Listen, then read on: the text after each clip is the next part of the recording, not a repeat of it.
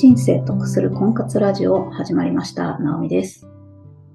え今日は婚活のスイッチが入る瞬間についてお送りしたいと思います。婚活していると陥りやすいっていう状態から婚活のスイッチが入るとこうなるよっていうことですね。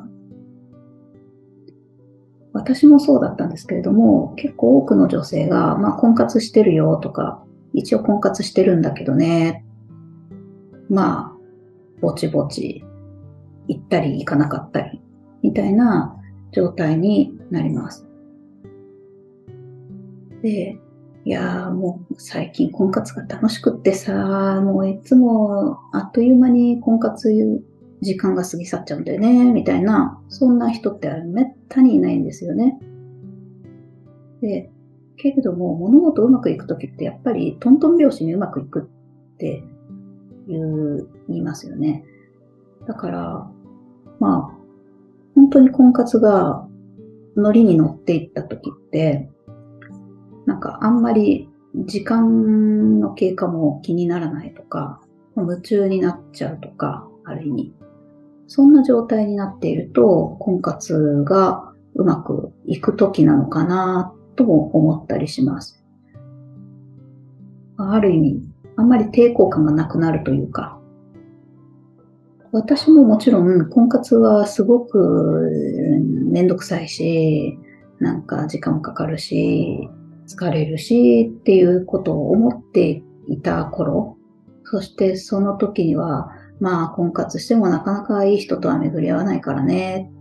と、まあ諦め半分だった頃。その頃から、まあ最後、婚活してればいい人見つかるか。え、今日どんな楽しいことしようかな、みたいな婚活自体を楽しむ状態に変化したそのきっかけっていうのが今日お伝えしたいことです。で、何かっていうと、うんある時友達と話をしていました。で、私は本当に子供が好きで大好きで、えー小学校、中学校、子供の面倒見たりとかもしましたし、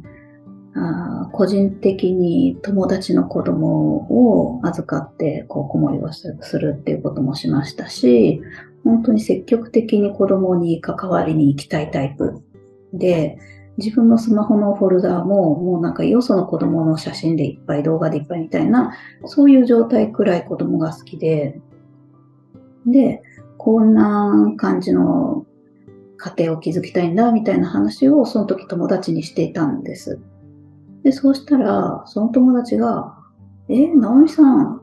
それって結婚したいって本当思ってる？みたいなこと言ってきて、え？って思ったんだけど、どういうこと？って聞いたら、なんかさ、子供が欲しいっていうのはすっごくよくわかるんだけど、なんかそれって本当子供が大好きな姿は想像できても、子供と遊んでる姿はわかるんだけど、でも旦那さん像なくないって言われたんですね。で、うーんって。まあ、確かに旦那さんって、まあ子供もいれば旦那さんの影は薄くなり、まあ土日お休みの日に旦那さんがいるんだけど、ちょっと子供とはたまに遊んでよとか、なんかずっとゴロゴロしてないでよみたいな、なんか当たり障りない。だんだんだんだん子供が大きくなっていくにつれて、あ手も離れるようになってくると、なんかちょっと旦那さんってゴロゴロしてるみたいな、あ影の薄い人、まあ、働くのが仕事だし、みたいな。旦那さんって一般的にそうだから、まあそんな感じなんだろうなっていう、そういう薄いイメージはあったんだけど、まあでも、それでもそれが幸せなんだろうなって思ってたりして、で、その友人に言われて、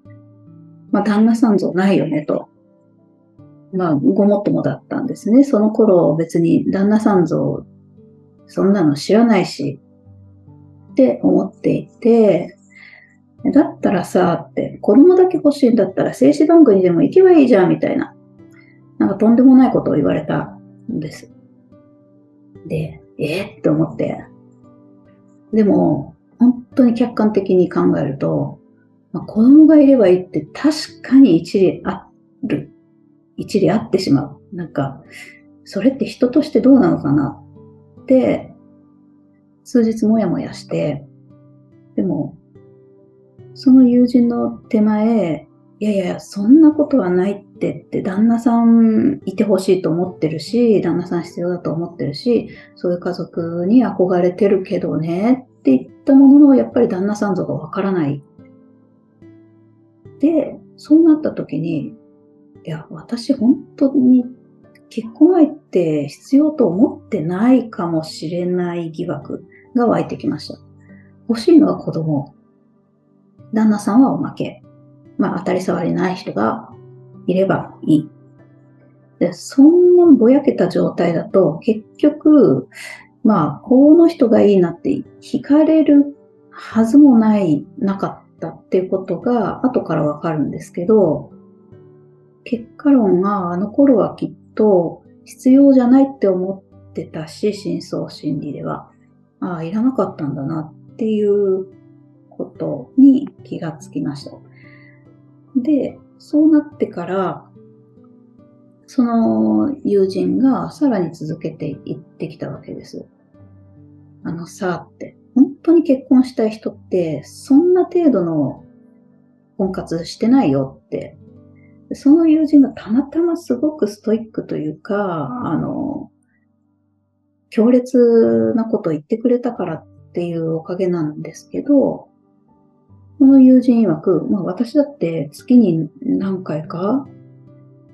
1、2回はそれでも婚活イベントに行ったりして、わざわざ土日に朝出かけてって車で1時間くらいするようなところもありましたし、まあ電車に乗ってとかって婚活イベントに参加してマッチングして、まあ、お茶してとかってしてたんだけど、まあ確かになんかデートしてもピンとも来ないし、っていうことを繰り返していて、で、そうしたら、いや、結婚したい人ってそうじゃないよって。私の友達は、なんか去年結婚したいって言ってて、今もう子供産むよ、みたいな。えー、ってどうしたのって言ったら、いやもう婚活しまくってたよ。もうとにかく並行していろんな人とお茶して、デートして、婚活だってもういくつも並行してやってたし、で、なんその人はなんで、20人くらいって言ったんだと思うんですけど、20人くらいの人ととにかくデートして、もうあの重ねてでもデートして並行して、で、まあ、この人っていう人と結婚して、まあ、すごいトントン拍子ですよね。パッと結婚して、もちろん交際もして結婚して、それでもう間もなく産むよって言うんですよね。はい、嫌って思ったんだけど、いやいや、結婚したいってそういうことでしょって、結婚したいんだったら、まあ、結婚するまで、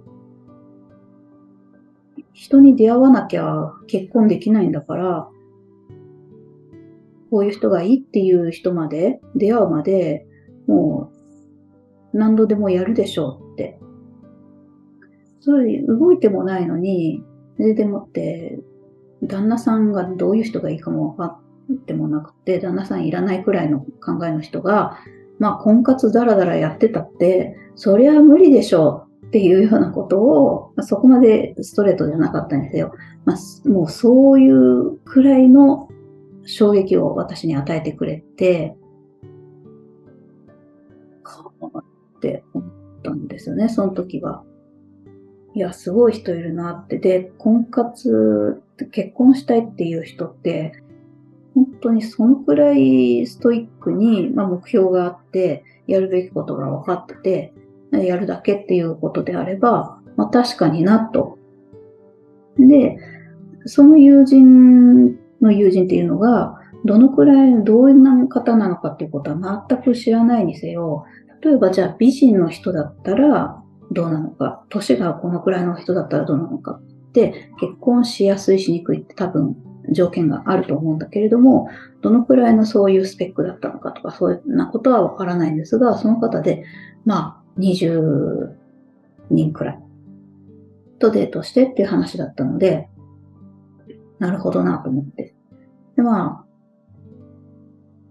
3回、4回婚活をしていないって思ったところで、別にがっかりする数字じゃないっていうふうに思って、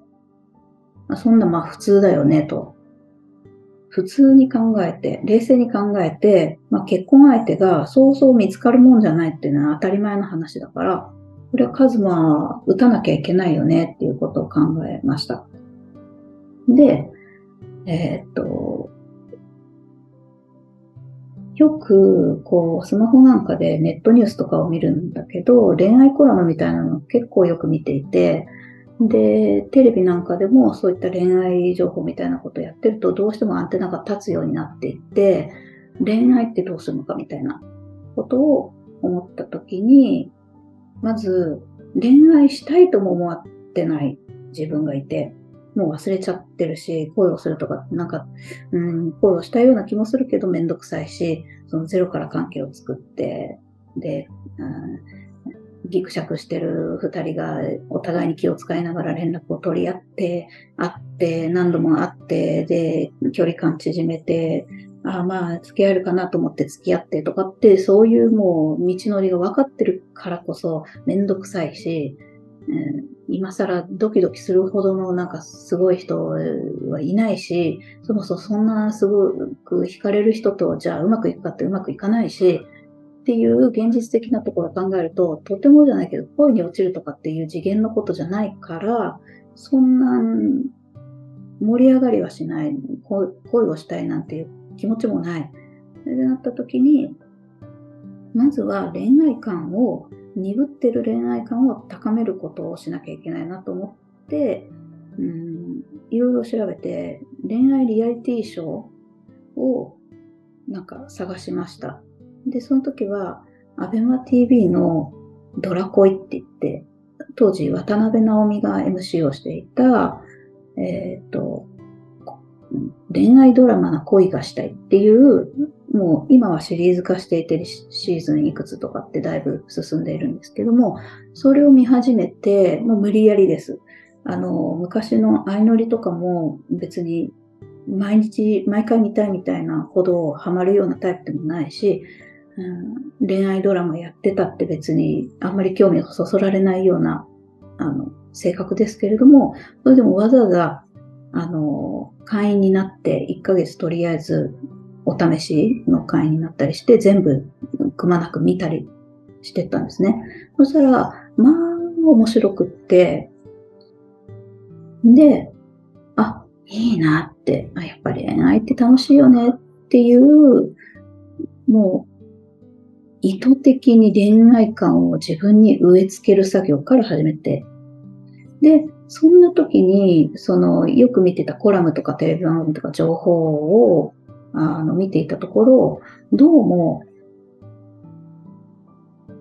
女性が彼氏ができるっていう確率みたいな話をしていて。で、まあまあの数の東京都ってたんです。何千人の女性からリサーチした結果っていうのが出てて、